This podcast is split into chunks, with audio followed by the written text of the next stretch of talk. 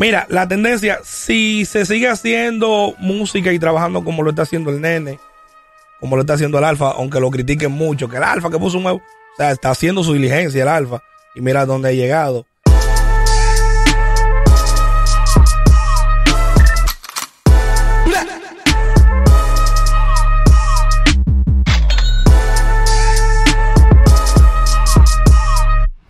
Placer, qué placer volver una vez más a sentarnos aquí en Freedom y sobre todo cuando tenemos invitados que son muy interesantes, que nos pueden contar historias y anécdotas que a más de uno les haga como recordar algunas épocas buenas de nuestra cultura urbana. Yo tengo aquí, bueno, tenemos aquí Ariel y yo sentados a, como él mismo se define, el popi de la radio. Una gran trayectoria en nuestra radio nacional, así que recibimos aquí en Freedom a DJ Joel. Bien, gracias, señores, gracias.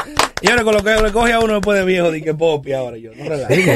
Porque un muchacho allá más grande que yo. Ese- exactamente, ese, ese apodo no tiene mucho o sea, el tiempo. popi sería él, ¿verdad? Tú sabes que los viejos siempre están muertos. De que para estar en sintonía, ¿eh? Ese apodo es nuevo día. tuyo, sí, sí. Yo me inventando, tú sabes? ¿Qué? imagínate. ¿Y es verdad que tú eres popi? Dicen eso, por, por- incluso los muchachos eh, en la misma emisora. Digo, "Ah, no, porque tú, tú no vas a los coros, tú eres popi. Pues póngame el popi entonces. Ya tú sabes. Eso fue, eso salió de ahí, de, de un can de la emisora. Ok, porque tú no, No, vas porque los a veces cuando Oye. los demás notan un déficit de guaguaísmo, ya te quieren poner como pop. Yo siempre he sido guagua, pero creo que tengo que, que, que, que re- reinyectar la cuota de, de. Sí, como que la dejaste porque pasar. Ya no me, están- me están metiendo mucho con los pop. Pa' los pop. ¿Y cuál te gusta más? Los dos. No. Yo me manejo los dos mundos siempre. Claro, es bueno poder nadar en varias aguas. Mira, DJ Ariel, Joel. Ariel es eh, guagua de nacimiento, pero ahora se maneja con los popis. Sí, No hay un popi que no conozca a Ariel. Mi vida es una dualidad, realmente. eso, eso es verdad. Mi vida Y es ha un sido guaguaguá que viene de- de ahí, ¿eh? Sí. Neto, neto. El colegio. Incluso después de Freedom, hay cosas de Ariel que yo no sabía que ahora yo. "Wow, Y a Ariel le gustaba tanto. Sí. Para mí lo que, para mí lo de Ariel eran sus chistes, sus cuestiones, pero, pero bien. No, no, y la gente siempre me conoce más por el que como, como rockero. Sí, sí, la gente dice, no, Ariel lo que oye es Nirvana, metal. Así que mi- mientras uno estaba eh, comprando los CD de Dino 8, tú, tú estabas escuchando a No, Aero del Silencio, Sí, Metallica. Eso es lo que yo oía en el colegio. Ajá. Para engañar a la gente. Pero el silencio, bueno, pues, Sí. De- después Pero en, yo en iba- el barrio, los, los paris. Oye, e- eso, esos trípodes de cassette, todo el que tenía, todo el que vendía cassette Lomina me conocía. Claro que sí, ahora que hablamos de cassette, de la época de la música, Y yo sí tenía eso. Cuéntanos un poquito cómo tú decides eh, volverte un, un DJ, un locutor, cómo entras al mundo de la música y a mí me gustaría que, tal vez tú no quieres decir tu edad, pero a mí me gustaría que tú la dijeras, porque la gente no está viendo al hijo de él que está ahí, que parece su hermano. ¿eh? Entonces, ¿qué edad tú tienes? Eh, yo arranqué temprano, pero eh, yo tengo 37 años. No, pero. Un señor ya, Yo ¿verdad? no, yo, no, yo no puedo ser más viejo que tú. pero bien. Pero ven acá, Ariel, pero cuando, cuando tú estabas comprando eh, eh, ci- ci- cinta cassette, Sí. yo todavía no sabía ni prender un radio. No, no, no, ya tú sabes, Ariel. No puede ser, no puede ser. O no, Ariel y yo estamos ahí ya los dos. Sí, ya, somos la- no la- hablemos de edad. casi, casi a la misma edad, sí. Pero es verdad que empezaste temprano. Pero a porque- ti, por ejemplo, tú comenzaste en la radio. eh, yo, yo digo que a muchos DJ, ellos Sí. no asumieron la música urbana, sino que la música urbana lo asumió a ellos. Exacto. Que ellos llegaron ahí, eran empleados de la emisora y vino el boom de la música urbana. En el caso tuyo, ¿cómo fue? Eh, mira, ah, bueno, para, para iniciar, tú que hablas de cassette, yo con eso del año 95, 96 por ahí, empecé como a interesarme en eso de, de la radio. Primeramente, mi, mi, mi afán con la, o sea, mi, mi unión con la música urbana viene de la radio. O sea, siempre me gustó la radio y yo, yo grababa, yo le dañaba, le, le llegué a dañar cassette a mami, grabando eh, locutores. eh, eh, Tú le ponías papelito emisora. a un caso original. Exacto, pa, y también cuando se rompía con un cutero lo pegaba. ¿Te llegó a pasar eso? Sí, sí, sí. Eh, mira, yo me ponía a grabar eh, locutores y escuchar emisoras y eso así, eh, pero mayormente emisoras urbanas. Me gustaba mucho la, eh, o sea, como es el mundo de la radio. Ahí también ya me fui eh, compenetrando con lo que es la música urbana. Y bueno, cassette, cada vez que yo tenía la oportunidad de comprar un cassette, corría ahí para ir para, ir para la, para la Obando con, Con Gómez. no, no, con- ah, Obando con José Fabrea. Ahí en la Ah, esquina sí, sí, sí. eh, era, ah, vendían cassette. O sea, yo desde que tenía algo arrancado para allá, con cassette y no, y con cassette. El de playero no me dejaban ponerlo en mi casa. No, pero, Había- A nadie. pero no lo tenía. No, no, lo yo tenía la dicha que tenía un vecino que ponía el de playero 38 a todo lo que da, o sea, que era bien plebe, bien fuerte. Y yo entonces yo lo escuchaba de la casa de él, porque si yo ponía eso en mi casa había problemas. Claro. Pero tú, cuando entra tu primer trabajo en una emisora, ¿qué, tipo de música te toca poner? Eh, urbana. Directamente. Eh, in- increíblemente, ya mi trabajo, mi primer trabajo formalmente fue en la emisora que todavía hoy en día eh, estoy, que fue Mortal, ¿De qué año hablamos? 2004. 2004. No, bueno, ya, aquí, ya ahí la 16 música urbana estaba en su... Eh, sí, no, ya estaba, ya estaba en su momento ahí, o estaba ya comenzando de verdad a... Pero era muy fanático de la música urbana en los tiempos de cuando, ¿tú te acuerdas del reto semanal? Ah, claro, sí. La primera vez que trajeron la Queen a Agua Splash, eso fue un problema en mi casa. No me dejaron ir a ver. Y tú te imaginas, ya tú sabes. Primero te la llevaron al programa, que tú, ah, por primera vez en el país, la Queen, en Agua Splash. ¿Quién no quiere ir para un party así? Claro, Yo, él no fue. te quedaste. Eh, Era- entonces era- después ahí comenzó a llegar, comenzaron a traer chesina, a, a todo, todo, tú sabes que No, ahí no, arrancó la re- ola. realmente el, el reto semanal trajo incluso a Cutie Ranks. Sí, también. Trajo a Cutie Cutie Ranks, Ranks. a Luchi Lu y Michi Wan. Y, y eh, tú hablando... que... Que eso, eso fue uno de los primeros cassettes que yo compré. Fever Eh, Pitch. Fe- Fever Pitch. sí. Y, y tú hablando de eso, eh, primero mencionaste que si ponías playero en tu casa, te daban una pela. No, el 38. No, o sea, mi mamá no era de que de, de- Te del tipo de señora que no, es una pela, pero no me ponga eso aquí. No te No, dejaba... tu mamá pasaba por ahí y decía... ¿qué Dilo lo- bien. qué- ok. Maldita, ¿qué fue que él dijo? Y también ahora tú mencionas el hecho de que no te dejaron ir al concierto de... de no, de la porque tú sabes, era muy, era muy, estaba muy muchacho todavía, entonces. Y tus eh, padres eran eh, conservadores en... Eh, sí, un poco en eso, mi mamá. Entonces también tú, tú te pones a pensar, un muchacho para Huepla, ¿quién lo va a llevar? Bueno, inclusive, el primer premio que me saqué de una emisora fue acompañado de mi mamá que fui a buscarlo. Ok.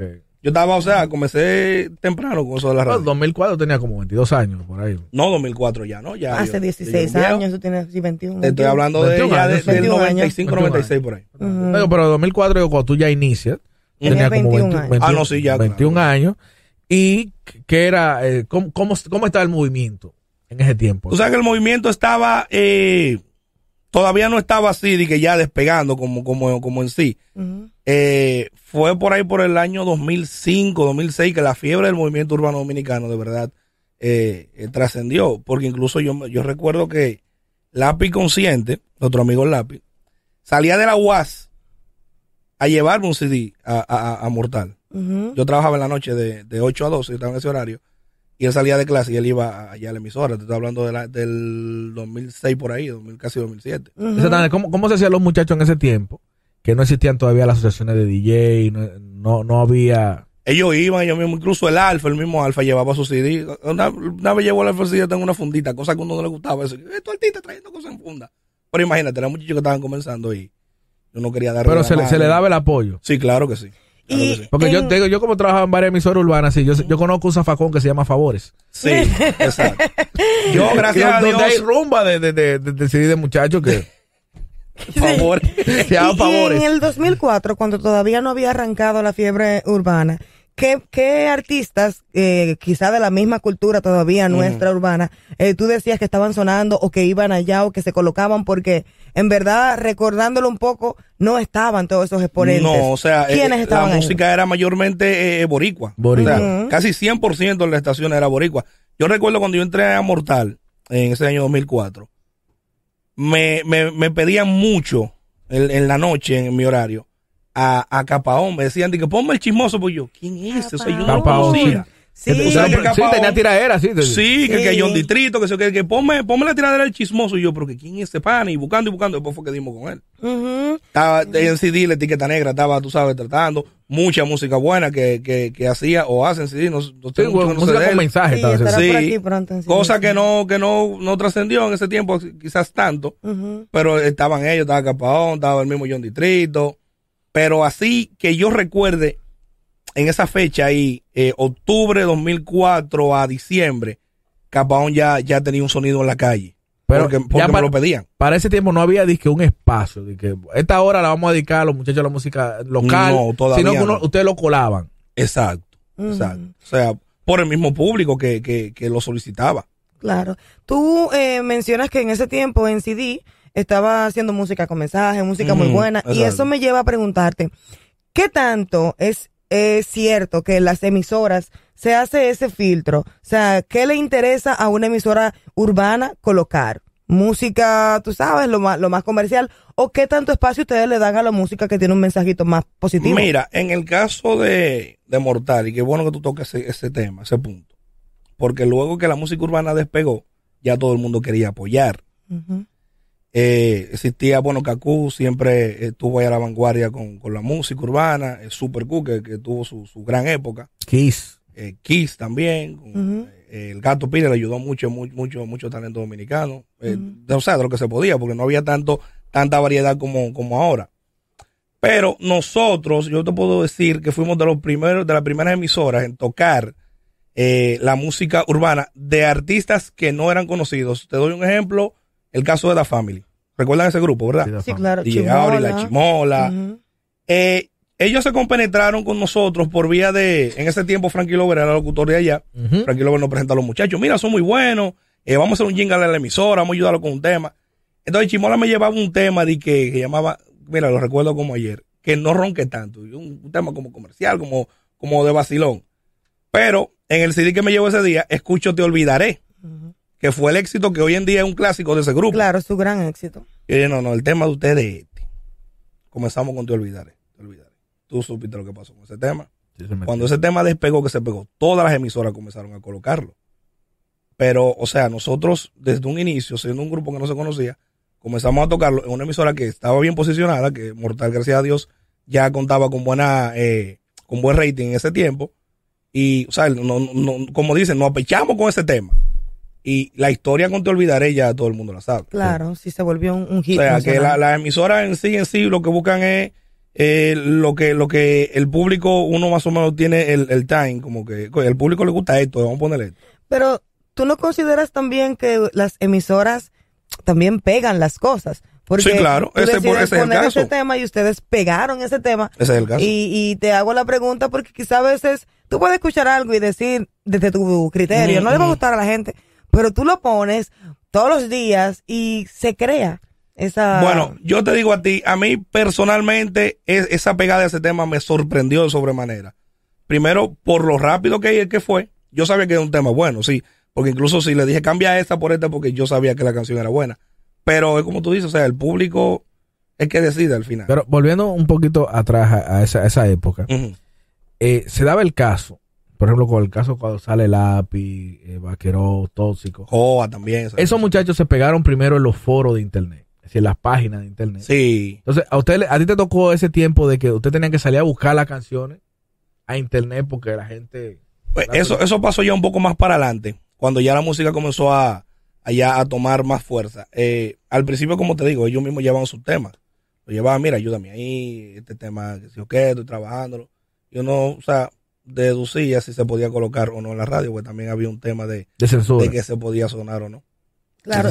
Y ahora que tú mencionas lo de la censura, cuando se da por fin el auge del género urbano dominicano, en ese tiempo rap y rap tiradera, había Sí. muy pocas canciones que salían de esa línea. ¿Cómo, ¿Cómo se manejaron ustedes? ¿Cómo decidieron qué poner, qué no poner? Porque toda la gente lo pedía, sin embargo, algunas eran muy explícitas. Recordamos algunos exponentes que yo escuchaba la canción en la radio y Eh. habían 20 mil censuras en la misma canción. Eh, eh, esa, esa era de la tiradera le, le fue muy mal a, a los panas que trabajaban en los estudios de grabación de las emisoras. Pero tenían que Porque fajarse. tenían que bajarse a editar, a cortar. Porque, como tú dices, no eran tantas. Había que colocar lo, lo que, lo, lo que había. Un ejemplo, si el chismoso le tiró a John Distrito y él le respondió, hay que ponerlo obligado. Después ya llegó la, la, la era de la tiradera con, los con los boricuas, que Arcángel, que Polaco, que esto, que lo otro. Y había obligatoriamente que editarlo para colocarlo porque era lo, que, lo del momento. Sí. Y en ese tiempo, eh, ¿cuáles artistas así, boricua, ahora que tú mencionas, Ujú. venían aquí con frecuencia al país? Eh, Estamos hablando de 2004. Sí, 2004. Ujú. 2004 ya es Yankee, Wisin y Yandel, eh, Zion y Lennox también, te puedo decir que. Ya, cuando yo creo que con 2004, sí, bueno, sí, 2004, Sí. y Sí, Yandel. 2004, un- un- arrancando un estaban así. Eh, eh, incluso 2003 por ahí fue que como, como que se comenzó a activar nuevamente hasta la música boricua, porque había también un déficit con la música boricua. sí, exactamente. O sea, no incluso las emisoras urbanas de ese tiempo ya estaban colocando era merengue y, y salsa porque no había No, no, y que ah, hubo un tiempo, yo creo que fue antes de ahí, que la música boricua que se estaba haciendo, y lo habíamos comentado con DJ Negro cuando vino, era el reggaetón sex, que eso no se podía poner en la radio. Exacto, exacto. Ahí en la radio tuvo una baja, porque ya ahí entonces dejó de sonar lo que era que Dino 8, que Dino 7, que DJ Eric, y se fue esa ola del, del reggaeton sex. Luego se activa nuevamente con, con Tego, que sale Yankee con Dale Caliente. Don Omar, eh, exactamente, Don Omar. Entonces ahí arranca. Incluso Tego uno de sus temas dice, deberían darme gracias a mí porque estaban apagados. Desde que salió Sí. el negro como que se activó. Y, y fue cierto. Y Luego de. Tego se, se activó todo. Voltio, todo- todos esos tigres. Eso es cierto. Eh, a nosotros en Freedom nos gusta que quienes nos ven puedan Sí. aprender eh, también, porque dentro de tu sector puede haber muchas cosas interesantes. Exacto. Ahora que tú mencionas a los boricuas, ¿cómo es el proceso? Ya hablamos aquí un poco de, de tecnicismos. ¿Cuál es el proceso para que ellos contactaran a la radio de aquí? ¿Cómo se hacía eso? Por ejemplo, quería venir Dari Yankee y quería una entrevista. Explica un poco cómo funciona eso para que también mucha gente conozca la magia de la radio y si hay alguien por ahí que quiere inspirarse y trabajar. Mira, Pues, con motiva. eso había problema incluso. Sí, porque Porque, o sea, ellos siempre tenían, algo, por ejemplo, llamaban a Ariel o contactaban a Ariel. Mira, queremos trabajar en República Dominicana, eh, esto, lo otro, ok. Pero había un tema porque mucha gente de la que ellos contactaban no, no, o sea, no hacían el trabajo en sí completo. Me explico. El tema dinero. Se interesaban más en cuánto me voy a ganar con Yankee o con fulano que hacerle un media tour completo, que llevarlo aquí, emisora, que llevarlo aquí, que llevarlo allí. Entonces, mucha gente se enganchaba de favores. Decía, fulano, mira, te- tengo a Yankee, tengo a fulano, llámalo a tu programa. Ok, perfecto. Pero detrás se movía una, una, una gran cantidad de dinero que mucha gente decía, "Pero, ¿y ¿qué es lo que pasa? Entonces, también por, por producto de, de varios engaños, los artistas eh, boricuas dejaron de, de- de contactar o de tener un intermediario. Comenzaron ellos mismos a llegar a la radio. Exacto, los Ese- promotores aquellos. Dígase que- que, eh, no el artista, hay sino- un nombre sino- por ahí que si lo menciono aquí, todos los locutores del país van a decir, es verdad. Dalo, Fulano me esto Ay, no, frío. no, no, no, no, no, tranquilo. Pero, tranquilo. pero, por ejemplo, Boli sabe, oiga, Boli que lo diga. bueno, Bo- Boli era de... bueno, Boli, fue Boli- promotor, Boli hacía Boli fue comiendo con promotor. reggaetón, comiendo con, con Boli- reggae. en Boli- y. Boli- y Boli fue promotor también. Sí. Y luego Pero dígase que lo que tú quieres decir es que ya ellos, el mismo equipo de trabajo del artista era que contactaba directamente a la emisora. Sí, exacto. Ya ellos un, un tiempo, eh, o sea, iban directo ellos, eh, se presentaban, se ponían a la orden, que, que si en algún evento de, de- de la emisora o en algún evento estamos aquí, eh, necesitamos el apoyo con esto y por ahí, por ahí. Y ninguno de esos boricuas llegó como nuevo talento aquí. Dígase como personas que no estaba pegado aquí y que que... yo recuerde cuál, cuál sería. No, tú sabes que no, porque Porque ahora, ahora sí pasa, ahora pasa Sí, que no, muchachos que sí. están comenzando en Puerto Rico vienen directamente a hacer, a hacer su trabajo. Pero no sé si tú recuerdas que en esos tiempos, Ariel, eh, ya todo, todo el, el artista que sonaba aquí es porque ya venía con un arrastre. O, o, corre- co- corrección, ellos primero buscaban esta plaza. Exactamente. Este, O sea, porque hay que, hay que si nos reconocer vamos- que esta ha sido la mejor plaza si para nos vamos a ellos. lo que tú dices, ellos venían como nuevos, pero ya tenían un nombre. Pero en cuanto a, a un ejemplo de este tema, que eso- venían como un artista nuevo, porque incluso el mismo Dari Yankee, en una entrevista que le hicimos una, una ocasión ayer, dijo, no, nuestra primera plaza es esta, República Dominicana. Claro, claro. Ujú. Y por muchísimas razones, tanto geográficamente como el apoyo que aquí siempre se le ha dado a la Sí, música porque de este, este público le gusta, la, el de, de este país le gusta mucho la música urbana. Sí, sí, sí. Por Y eso ellos tenían esta plaza como, como, como, pri- como primera a la hora de, de promocionar. ¿Tú crees que ha habido un punto en donde la música local, me imagino que sí, pero me gustaría que tú lo ubicaras más o menos en el tiempo, eh, superó a la, a la boricua a nivel de radio? Sí. ¿Qué sí. época? Incluso, eh, si yo tuviera este listado aquí, eh, hubo un año que nos- nosotros siempre hacemos el, el recuento mortal los 31 de diciembre. Incluso Boli fue parte de eso en, en uno de los primeros programas. Creo que fue en el 2007, 2008. El conteo de ese año tenía más temas dominicanos que boricua. Porque estaba, estaba eh, la, la fiebre del lápiz, estaba que amenazi, estaba el alfa, eh, chimbala, o sea, en fin, la música urbana dominicana. Llegó un momento que antes era 80% boricua, 20 quizás dominicana. Cambió.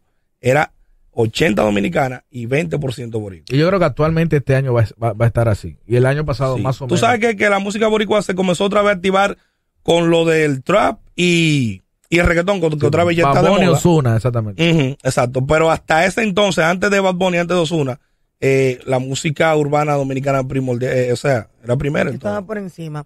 Una de las cosas Ahora yo creo que es un, un 70-30 por ahí más o menos. ¿Quién 70 Dominicano. dominicano? Tú sabes que una de las cosas que me gusta de todas las áreas que se vinculan con lo urbano es que siempre hay como muchas anécdotas. Como que el género urbano se presta como para que pasen tantas cosas o cosas. Y tú como locutor, con tu trabajo en la radio, ¿qué tú puedes contarnos que te haya pasado con algún exponente dominicano? Algo como que tú dices, nunca se me va a olvidar. Bueno, mira, ahora que incluso como esto es Freedom, eh, estamos hablando de freestyle, yo hacía, que, que posiblemente ya estamos hablando para hacerlo nuevamente, el que mejor lo haga en vivo en la en Mortal. Los chamacos llamaban, improvisaban. Incluso de ahí salió Mozart Rapara de ese programa. ok. Una vez Boli me dice, Joel, pero vamos a hacer, quizás Boli tomó como parámetro la batalla de gallo. Me dijo, vamos a hacer eh, The Border. Tú sabes, Boli siempre pensando en que, ya Border, yo no Boli, la batalla, ellos no van a entender esa vaina. Y lo hicimos en vivo ahí en la discoteca Eclipse. Y tuvimos una, un- una situación. Está lleno ya. todo- no nos dejaban entrar los muchachos porque eran toditos menores a, a- a- a la competencia. Tuvimos que hacer unos amarres, llamar, que sé yo quién, que fulano, que mira, hasta que conseguimos con un amigo de que era como del COBA, esa zona, y, y nos asignó hasta dos oficiales. Entonces, mira, esto se trata de esto, no va a haber alcohol, no haber nada. Ellos nada más van a subir ahí. Ellos van a subir y se a van para su cantar y casa. a matarse en un micrófono. Eh, queda Mozart y uno que le decían nocivo, que era muy duro, que improvisaba, de finalistas. Adivina quién, quién era el, el jurado que tomó la decisión final. ¿Quién? Lápiz consciente. Cuando andaba lápiz con las dos dólares. Y lápiz por- elige a Mozart. Ah, bien. Oye, Gracias a. Dios. Lápiz elige a Mozart. No sé, igual muy bueno, te digo, pero, eh, o sea, Mozart eh, quedó por encima. Y luego de eso, ellos se quedaron en el parqueo ahí. Yo me fui, al otro día fue que me enteré que vi los videos. Rapeando, improvisando todito ahí con lápiz, grabando esto y lo otro. Entonces, luego, el premio era hacer un tema y sonarlo en la radio. Le, le hacemos el tema a Mozart. Y cuando ya estamos ready, que viene Mozart y me trae el tema, de que la vieja y el viejo se desacatan. Y yo, y ese es el tema que tú me vas a dar para en la radio. Sí, sí, es el que yo quiero. Yo, bueno, tú ganaste, tenemos para allá. ¿Qué, qué, ¿Qué pasó en ese momento? Yo no sabía, o nadie se imaginaba que el movimiento iba a crecer tanto, que esto iba a ser una industria así tan grande. Pues yo me imagino en esos tiempos yo empeño el carro y, y, y firmo a Mozart por lo que sea. ¿Eh? ¿Eh, Ari? Cuando tú, Eh, que cuando, yo, yo- cuando yo vi que todo, porque dije, Álvaro, ¿y qué, qué fue lo que te, yo hice? te llegó a pasar, por ejemplo, de que un muchacho te llevara un tema y tú le dijeras, no, mira, eso no sirve, y después el tema se metiera por otro lado. Eh, no, con, no con un artista urbano. Al Jeffrey que me excuse. Una vez me estoy yo en una actividad, eh, animando una actividad, los primeros picoteos que uno consigue, eh, por ahí por la autopista Duarte, un club, ¿no? y me dan como 20 boletas. Mira, el próximo fin de semana, Jeffrey, qué sé yo qué. Jeffrey, ay, la boté. Oh, pero al el Jeffrey estaba, de- tú, la mejor pega, la pegada No, que no, tuve, sí, la- el Jeffrey pegado, pero pegado hasta la taza. Y yo dije, mira, que tú veas, Claro. míralo ahí. Tú ahora que mencionas que estabas animando un evento, es algo muy común entre los locutores urbanos que, y bueno, muchos locutores aún no urbanos, Sí. que también escalan ya al nivel de animar eventos, porque si estudiaste locución, pues te enseñan todo eso. Pero ¿cómo tú sientes eh, que, te, que te gusta más o que te sientes más cómodo estando en la radio ahí en tu área de confort o animando fiestas? Eh, tú sabes que en, el área de, en el tema de las fiestas, tú, tú como que te lo gozas más porque tú estás de ahí ahí con el público. Eh, bueno, mu- muchas veces no es también todo color de rosa. Hay uno que te saca la lengua, uno que, que- que tú le caes mal porque si la novia te miró, en fin. Pero tú te gozas más eh, en los eventos, también animando en discotecas, porque tú estás de ahí con el público. Tú, tú sabes, en la red tú sabes que el público te escuche y, y se nota con, con las llamadas y los WhatsApp y eso. Pero ya la- el contacto así directo con la gente es un poquito más como que, como que la adrenalina. eh, Sí, a a veces el evento se puede tornar eh, agotador si va a durar muchas horas. Exacto. También en la radio quizás tú estás ahí chilling, que si tú te quieres parar un ratico. Por eso nosotros no animamos eventos de más de dos horas. Si es más de dos horas, no. No, ya. Está Ya- bueno. ya bueno, Claro, claro que sí. Tú como, como DJ, tú, tú que realmente sientes eh, que eres protagonista de lo que realmente suena. Mm. ¿Cuál entiendes tú que fue la razón por la cual el dembow opacó lo que es el rap? Aquí. El dembow, eh, yo diría que por un tema de de una de una fiebre o de una ola de, de, de ese momento. Porque ¿Tú entiendes que puede ser algo pasajero? no creo ya, porque eso se decía a los inicios. Eso es pasajero, eso es pasajero. Y mira dónde está el dembow. Está el Alfa grabando con Cardi B, con Mayor Laser, con, con J Balvin, con fulano y tal. Productores que, que o sea, música tuya, Poppy, que, que son productores de música electrónica y ya están haciendo dembow. Eh, no creo que sea pasajero. Lo que sí creo es que deben de seguir evolucionando como lo han hecho, porque ya, si tú escuchas el dembow de, de cuando inició todo al de ahora, es totalmente diferente. Pero en ese momento fue que los mismos muchachos decidieron hacer un cambio o los que venían haciendo dembow se, se colaron de forma inesperada. Porque, por ejemplo, aquí, tal como tú decías, 2007, por ahí, Sí. era rap. Rap, claro. Si estamos hablando de lápiz, de Charlie Family, Charlie-. Super en sí, Joa, que se pegó Tú- mucho Joa con Super en sí. todo el mundo, pa, entonces de, de- de repente llega Secreto, Mr. Manjao, y se mete esa ola. Así, ¿Qué fue lo que hizo que Tú sabes en ese tiempo, cuando eso, cuando eso se, se pegó así, la ola del dembow, yo creo que por un más, por un más, por un tema de, de, de la, de la misma calle, de la gente, ya. O sea, teníamos un tiempo escuchando rap, cuando llegan estos muchachos con este, con este bajo, esta cuestión, eh, un poco más rápido que en la discoteca, porque el dembow se me se coló bien, fue en la calle, o sea, fue, fue subiendo en la calle y después llegó la radio. sin Camuno no hay party sin dembow tampoco? Sí, imagínate tú. Y la gente se lo, lo Tú, eh, bueno, toda la menor es un, rap que, que ah, toda la- pero cuando tú vienes y le pones cinco mundos y para y tampoco es, se ponían locos en la discoteca y comenzaban a brincar. ¿Tú crees que la radio tuvo que ver con, con que entonces el rap descendiera un poquito? Ya la radio no quería tocar tanto rap, lo que le interesaba el dembow, había más producción. No, porque en, en- en ejemplo, la radio te toca lo, lo que está sonando, lo- o sea, lo, lo, lo, lo que está en el momento. Si en algún momento la radio eh, le bajó al, de- al rap, fue porque sus exponentes dejaron de hacer eh, rap. decir, ¿Dejaron de hacer o dejaron de trabajar los temas? Vamos a decirlo. Eh, entonces, va de la mano, va de la mano, ok, es como tú dices, porque está bien, lo Porque, trabaja. por ejemplo, Lápiz Vaquero han seguido haciendo álbum de rap. Claro. sí. Y Meli Meli, ellos siguen haciendo su álbum de rap, pero oh, ellos no están, eh, no tienen esa cercanía con la radio ahora sí. Sí, ellos siempre la han tenido. Mel y Mel no tanto, pero eh, Vaquero, Lápiz siempre, siempre se acercan a la radio. Mm. Lápiz está por estrenar un, un- un álbum ahora. Sí. Intelli, Intelli. Y, y- y se acercó ya a nosotros para De que quieren promocionar Sí. temas dentro de promocionar su, su álbum. Y, y Vaqueró. Y darlo a conocer. eh, con, con Guateque no, no lo vi en la radio, pero luego sí vi que hizo unas cuantas cosas con Fernando Villalona y luego ahí lo escuchaba en, en la radio, porque también eh, ese es el punto que quiero llegar. ¿Qué tanto los raperos cuando tienen rap continúan yendo a la radio a llevarlo? Porque ustedes no van a ir donde los raperos a, a buscar los temas. O sí, o sea, Exacto. o se hace eso. No. O la radio considera que algo es tan bueno que va y lo busca. Que, o, que, Sí. o que el artista no tiene que hacer la diligencia. Si mira, esto está si bueno el que yo lo voy a te lo exige, tú, tú lo buscas. Y Más ahora que hay 20 mil formas de tú tener un tema ya a la mano con tanta eh, tecnología y todas estas plataformas digitales. Pero más bien yo entiendo que es, y le agradezco a Ariel que me, me ayudó en ese punto, es que no, no estaban promocionando sus temas eh, los artistas. En ese tiempo, si tuvo una baja, es porque, porque o sea, como que se, se cansaron o, o- o se recortaron de una ola que venía ya con el dembow. Y tú no, por ejemplo, te, te pregunto, eh, porque hay una modalidad, cuando hablamos de todo lo que significa trabajar un tema. Es decir, uno no lo resume en eso, trabajar un tema. Pero tú sabes que como DJ ya no solo se ha circunscrito en el tema de la radio, sino que cuando un artista invierte en un tema, también va al tema de las discotecas. de la discoteca. El rap no suena en la De discoteca. ahí salieron las asociaciones. Exactamente. Entonces, por ejemplo, las asociaciones trabajan más con dembowceros.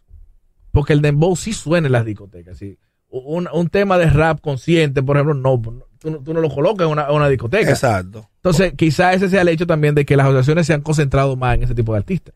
Tú sabes que, que también hay, hay- hay que darle también un poco aquí al público. Un ejemplo, una vez hice un trabajo que se llamó Yo soy soy rap. ¿Ustedes recuerdan Sí, eso? claro, claro. Que lo, lo, promo- lo, lo promocionaron. Mira, yo creo que la única emisora, aparte, creo que Kiss también lo hizo, que sonó el proyecto y se le dio con eso fue mortal. Y, o sea, y el público. Y era muy bueno. Estaba la estaba Villano la San. Poe, estaba Villano San. Sí. Claro, O sea, yo- estaba yo- lo- yo lo- que la meca del rap. La excepción a todo eso ha sido Capeldo solamente. Que quizá. Capeldo sí, sí so- ha sonado a nivel de los dreams, de la discoteca eso, pero, Yo sí soy rap, yo creo que era. pero después. no. Óyeme, no, o sea, na- la- el público tampoco como que se quitó en ese momento y no apoyó.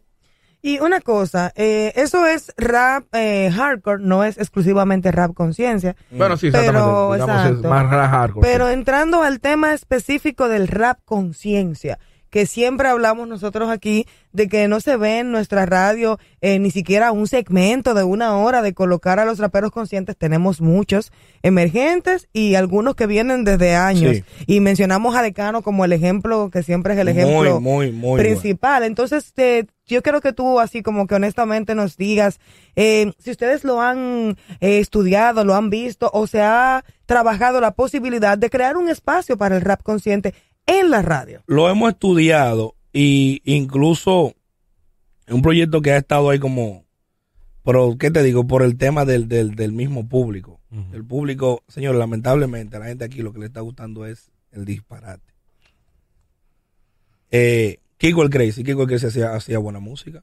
Sí, sí. Kiko el Incluso Crazy hasta música hacía hasta rap. romántica. Sí, hasta romántica, bien. Aquí cualquier si una vez le, le trabajamos un tema, ya se llamaba eh, Otra Manera, cuando él estaba con lápiz consciente, un tema, o sea, bien, de amor. ¿Qué pasó con Kiko el Crazy? Tuvo que venir a teñirse los cabellos, ponerse en un, en un personaje de un loco, que ya él es loco de verdad, pues ya él yo le pregunto ya, ¿tú, tú eres tú o es? Ya se, se quedó ahí. Entonces, miren qué ha pasado con Kiko el Crazy. Entonces, eh, lamentablemente, el público tiene, tiene culpa en, en parte en, en lo que está pasando. Y dicen, ah, no, porque ustedes ponen disparate, pero ustedes son los que lo piden. Bueno, sí, digamos, una gran masa del público, porque, por ejemplo, a mí me ha sorprendido con el caso de, de este programa, que hemos descubierto que hay mucho público dominicano en busca De algo de, como de- un hip hop Claro, real. sí. Hay gente quejándose de que en Dominicana no se promociona el rap consciente. Es como una serpiente que se come su propia cola. Hay gente que dice, eso es culpa de la promoción, pero hay gente que dice, es el público que no lo quiere. Y tú, como un protagonista de la radio, nos gustaría que, que es como que, ¿qué tú crees que pasaría si se le dedica una hora al Bueno, yo consciente? La gente no lo va a propongo, yo escuchar. propongo que porque podamos, eh, que podríamos hacer. Que no sea a las 12 de la noche, ¿tú entiendes? Exacto, Ni a las nadie- nueve de la mañana. nadie lo va a escuchar esa hora. Pero yo propongo que sí, que podríamos hacer eh, algo así, a No, ver qué tal no, la reacción. No, no solo de, de rap consciente aquí, sino, por ejemplo, mucha gente que tiene sed de escuchar otros exponentes internacionales que solamente lo puede escuchar por internet. Así que ninguna emisora te toca aquí una canción de Nash, ninguna emisora te pone un tema de Aldo. así-.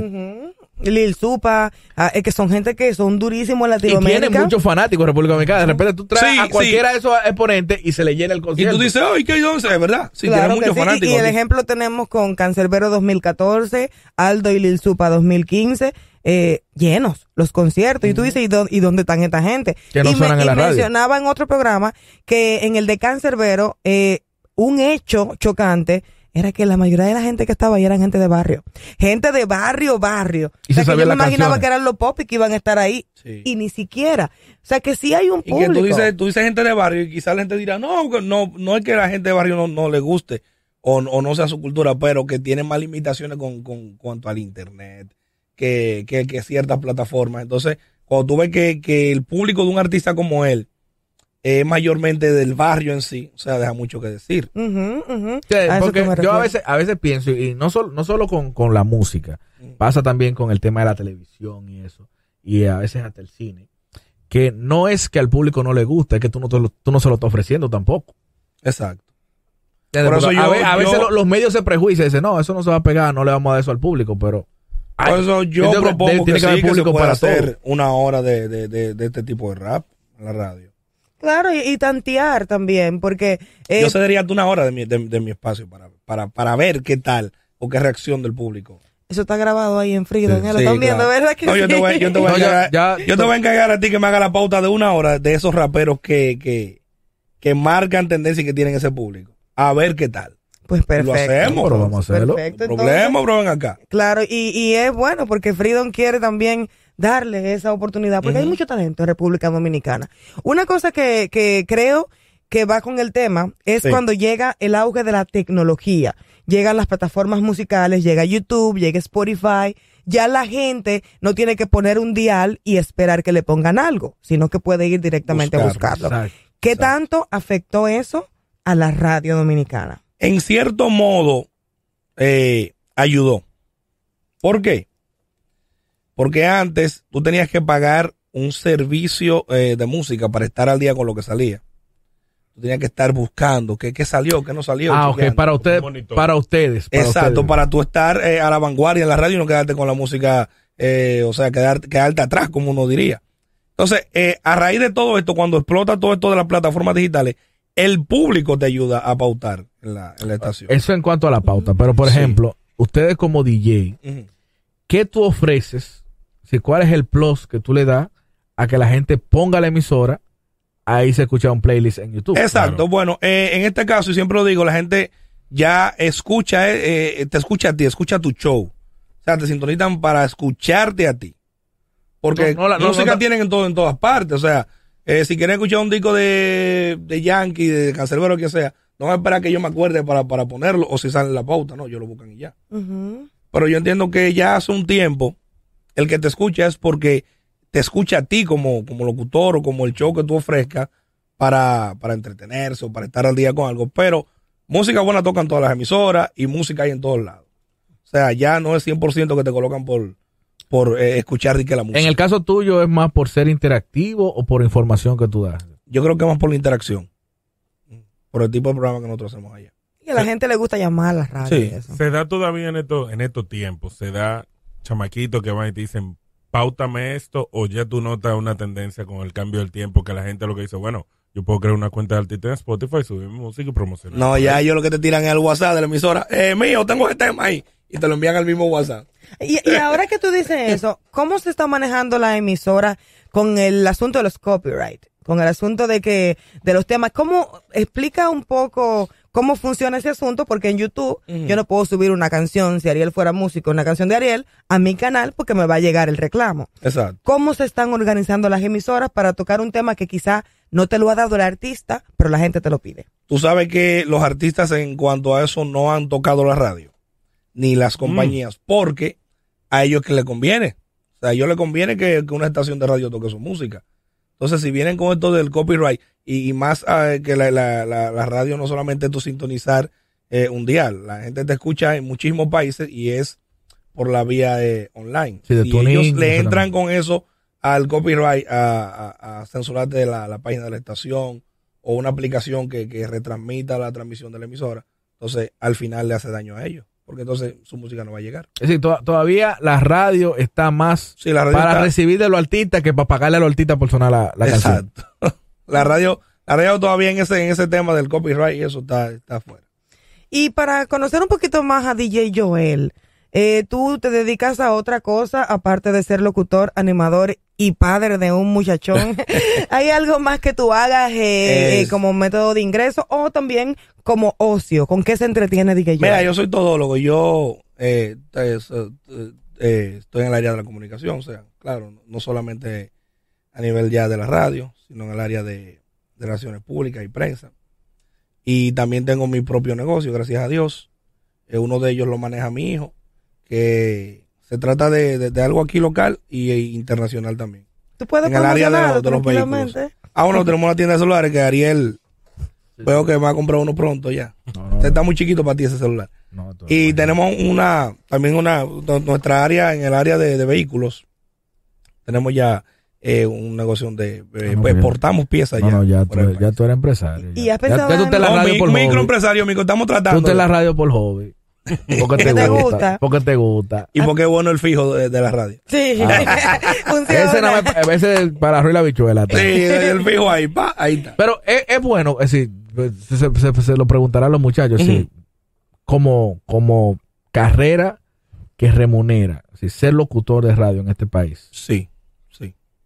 Si por lo que te paga la Si tú te emisora. no, no, enfocas no, en lo- No, no porque los muchachos piensan que, que llega algo por fuera, sino Sí. lo, lo que te paga la No, si emisora. tú te enfocas en, en, en, tu- en lo tuyo, en lo, en lo que es, sí, pues, si tú eres una persona que anda un día en una emisora y otro día en otra, no. yo, yo entiendo que no solo en la radio, sino en todo, la, la permanencia y la consistencia tiene mucho que ver. Mira, ya para Mortal vamos ya para 15 años. Claro. Yo creo que sí, tú eres de la gente que, que más se ha mantenido Sí. en una emisora, fijo, ¿eh? Desde que salió la emisora, todos nosotros, ya tú sabes. Que tú que Ya, tienes tu- tu- ya- ya toca tu carro en Telemicro. Sí, sí, ya. Atención, tía, ahí vengo. Te toca tu carro ya. Tú bo. que tienes toda esa experiencia en radio, tú tienes tantos años viendo artistas que te llevan canciones, artistas que quizás tienen un plan de, de promoción que quizás a veces falla y a veces funciona. ¿qué tú le recomiendas a un nuevo artista en estos tiempos? ¿Cómo se puede planificar desde el día cero hasta el día en que voy a lanzar mi canción para que sea exitosa? Lo que le digo a la mayoría de, de- de jóvenes cuando, cuando se me acercan, mira, eh, yo le digo, yo te puedo ayudar. El tema puede sonar eh, una o dos veces en la emisora al día, pero eso no te va a ayudar como está la cosa ahora. Concéntrate en, en, en tu imagen primero, trabaja la imagen y en las plataformas. Vete a YouTube, vete a Instagram, ponga una publicidad en Instagram, que la gente vaya viendo tu trabajo y eso te va a hacer llegar solo a la radio. Exacto. o sea, ya- O sea, yo entiendo que ya no es igual que antes. No, eh, tiene, tiene que sonar una emisora eh, a palo para que te pegue. No, ya la cosa cambió. que realmente muchos muchachos se quejan de, de no tener la oportunidad en la radio. Ujú, exacto. Pero tú entiendes que cualquiera lo puede hacer en las redes sociales. claro, o sea, Mucho tienen, tienen, óyeme, es, Yo, Roche, el mejor ejemplo. tienen todas las de ganar ahora en cuanto a, a esos tiempos que hablábamos iniciando. O sea, Lápiz tenía que salir de coger clase de contabilidad de la UA, llevamos un CD a la emisora para yo colocárselo. Ahora no. Ahora, o sea, está YouTube, está Spotify, están todas estas plataformas que ellos pueden ellos mismos ser eh, eh, los, los promotores y, y los impulsadores de, de- de sus mismos temas. Porque hay demasiada, demasiada diversidad. El mismo Facebook también Sí. eh, va a comenzar a pagar ahora. eh, o sea, hay demasiadas cosas donde ellos pueden promocionarse. Claro. Que antes no la había. ¿Tú alguna vez has pensado entrar a la televisión o has tenido alguna propuesta? Yo estoy Ya en la en televisión. desde el 2009. Ah, bueno, señores, Sí. discúlpenme No, que, yo hace años que es no que veo Ga- Gaudí, televisión. ella es, es freestyle y un estudio. Sí. Sí, no, Nosotros estamos en, en el programa Música Digital, allá mismo, Digital 15. Ah. Eh, bueno, Ariel estuvo con, con mi, con, con mi ex compañera hace un tiempo en Nueva Sí. York promocionando también su, su hija.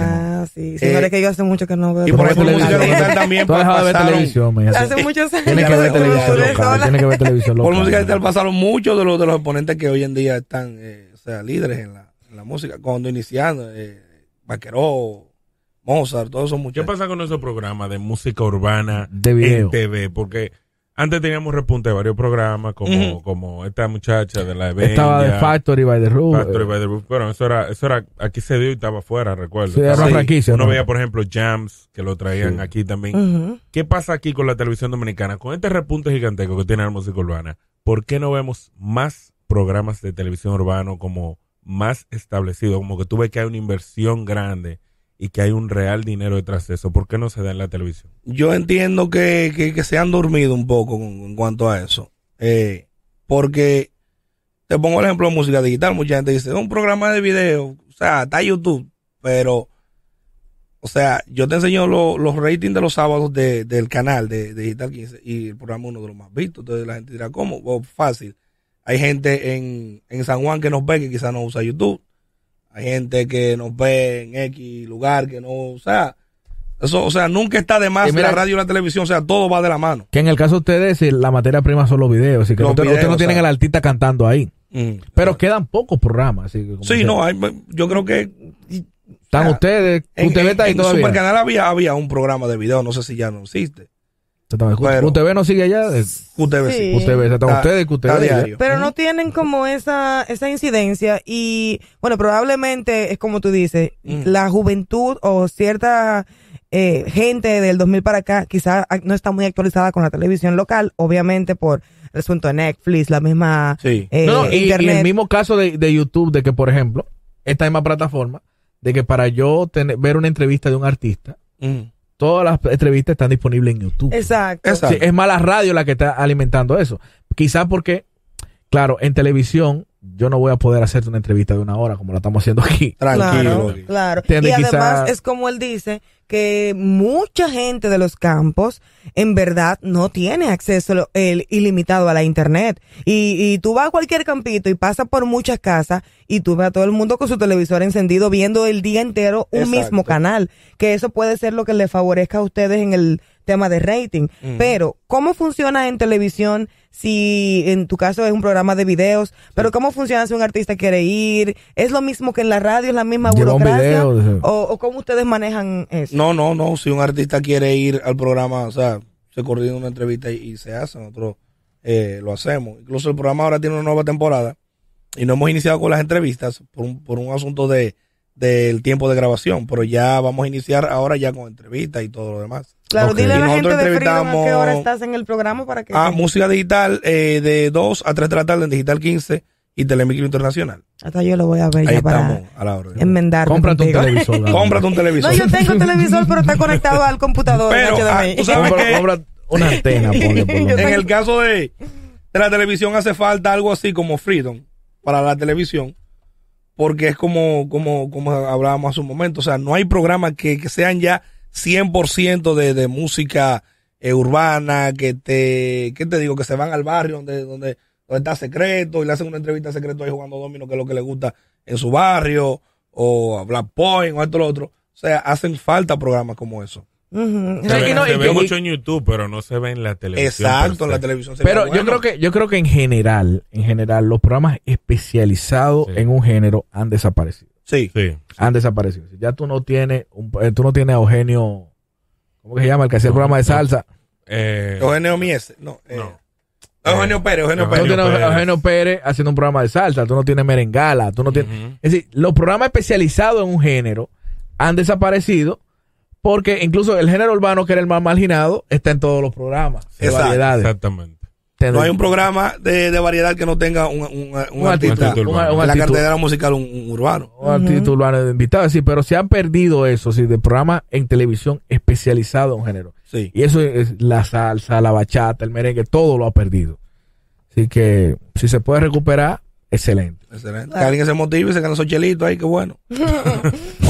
Desde tu punto de vista, ¿cómo tú ves la escena local eh, hacia un futuro? ¿Qué, ¿Cuál sería tu predicción de la escena local? La progresión local en qué sentido? En cuanto a De- la música urbana. Ah, ¿Hacia dónde crees que vamos en cuanto a música urbana, nuestros artistas, la radio? Tú como ¿Cuál es la protagonista principal de lo que pasa todos los días. Mira, la tendencia, si se sigue haciendo música y trabajando como lo está haciendo el nene, como lo está haciendo el alfa, aunque lo critiquen mucho, que el alfa que puso un nuevo, o sea, está haciendo su diligencia el alfa y mira dónde ha llegado. El lápiz consciente siempre trabajando con calidad, como, como, como hasta el momento. Eh, Charo Blow, que es muy bueno, que no sé por qué no apoyan tan tanto a Charo Blow, porque es muy bueno, o sea, un tipo completo, que, que un artista que, que está a nivel, a nivel internacional. ¿no? Y caemos lo mismo, caemos dice, ¿por qué al público no le gusta? Pero Malvin Sí. también es muy bueno. Exacto. Sí. Marvide es ex- excelente también. O sea, si estos artistas, aunque la gente ahora no lo apoye o no le dé la fuerza que, que deben llevar, si siguen trabajando, si no, si no, si no se salen de su, de su, De su línea, de, de- de su norte, yo entiendo que, que la música urbana va, va a llegar muy lejos.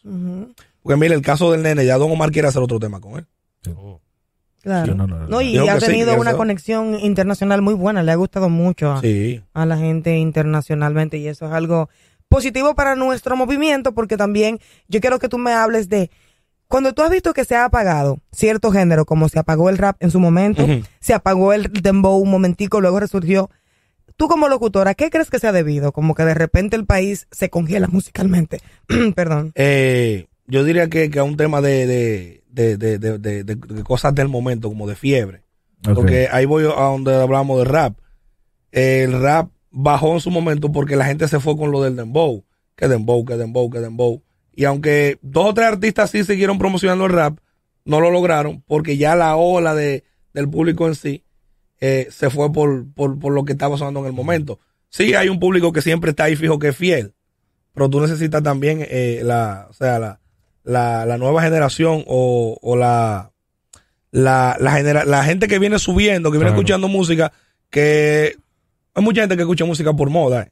Por ejemplo, hoy están en el dembow, pero mañana quieren oír reggaetón y, y dejan de escuchar dembow y, y en fin, por ahí. ¿No, ¿No crees tú que, por ejemplo, el problema que ha tenido, cuando tú mencionas, por ejemplo, el rap, yo siempre he analizado eso, que yo he entendido, el mejor ejemplo de Daddy Yankee, o tú evolucionas o tú mueres, o tú vas con los tiempos, o tú cambias los sonidos de tu música, porque el reggaetón que hizo Looney Tunes no era el reggaetón que hacía Playero. O Exacto. sea, ¿no crees tú que quizás, no la muerte del rap, pero la disminución en el consumo del rap dominicano se debió a que no se adecuaron? Como por ejemplo los morenos, que está bien, Jay-Z tuvo un rap de una manera, pero el rap fue evolucionando, vino un trap y él fue agregando sus elementos, pero con la evolución de la música. Mira, el ejemplo ahí es Bulova. Bulova, Bulova, o sea, toca muchísimo party con rap.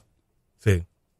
O sea, ya Bulova se, se fue también a- eh, más comercial, pero él, él eh, cuando arrancó esta ola de, de, de Bulova, que él comenzó a pegarse, o sea, él hacía, él hacía Sí, no, con hay, rap. hay- muchos de ellos que hacen, va a decir, meto un dembow en la radio para mantenerme vigente, pero Ujú. sigo haciendo mi radio. Hacen su rap. Bulova, el Fotel, eh, Rochi, sí, ah, Son gente que se han montado en la ola de la mantienen ahí. evolución. El mismo Rochi, como tú dices, o sea, Ro- Rochi es rap y esos Sí. tigres eh, tocan diario, o sea, hacen party diario con rap. Con rap. Y suenan en la radio con rap también. Sí, yo- aunque yo creo que a veces es cambiar mm, de productor. ¿Sabes por qué? Hay productores que salen, oíste. ¿Tú sabes, no, ¿tú sabes qué es lo que pasa? Ahora que tú lo dices, ah, me llegó a la mente, digo, mira, a veces es, uno cree que son los artistas que se estancan. Son los productores que siguen sonando iguales. Es verdad. Sí. Sí, porque tú ves, eh, tú, tú ves evolución en los artistas, pero tú no ves evolución en el productor. Y, y me disculpa a todos mis amigos productores, pero es Pero así. es verdad. Es decir, que Daddy Yankee, las veces que Daddy Yankee ha evolucionado, ha tenido que cambiar de De productor. productor. Es verdad. Si cambia de productor, entonces ahí se ve un sonido nuevo. Y a veces dicen que no, el alfa se está repitiendo. Claro, se está repitiendo porque todo lo digo lo está haciendo con el mismo productor. Exacto. Es lo mismo.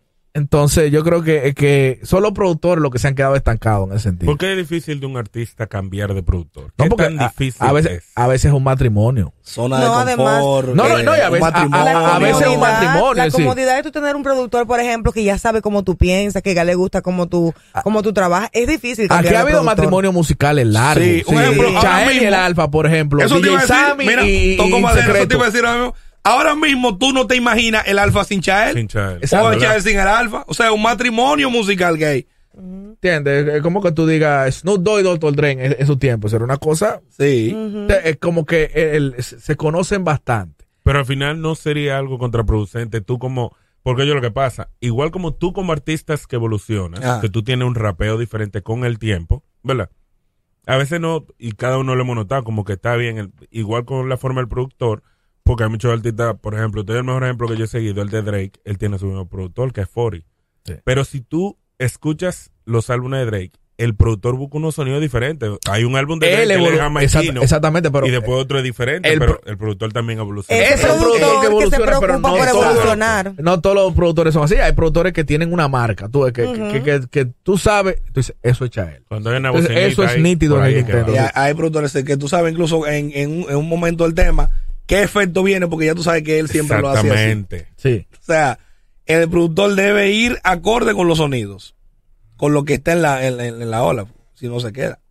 Claro que sí. Bueno, eh, Bueno, lamentablemente a nosotros, hoy. a nosotros nos gusta tenemos una agenda porque fuerte, sí. cuando nos venimos a dar cuenta de que de que tenemos este tiempo y es como que tú dices ya, pero rápido, sí. ya, ah, pero Oye, que ahora pasa- pasa rápido. Oye, vamos a buscar ya. Ustedes no, no tienen hambre. Lo que más me gusta es que la, la misma gente que está viendo el video dice, diablo, ya va una hora. Sí, y usted se quedó ahí viendo el video. Es que no nos damos cuenta. Y yo miro el reloj y digo, pero ¿y cómo así si lo que tenemos son 10 minutos aquí? Diez minutos. Ahora que hemos hecho nada más como tres preguntas. sí. Ya lo sabes. Pero lo bueno de Freedom también es que es una casa para siempre volver. Sí. Siempre tienes la puerta Ah, no. abierta. Ya te, te comprometiste. nómina, cualquier cosa. eh. Yo vengo, me siento aquí a hablar con ustedes. Te vamos a dar un 0.003% de las ganancias. y ya te comprometiste aquí con nosotros. eh, Señores, Sí, sí, viene sí. el segmento Va- para el rap Ah, ah, consciente de la un radio. listado ahí. Vamos, Vamos, a hacerlo aparecer, un no, vamos a día. aparecer allá en la emisora a inaugurar ese segmento contigo. Sí, sí. Vamos, vámonos, vámonos, vámonos.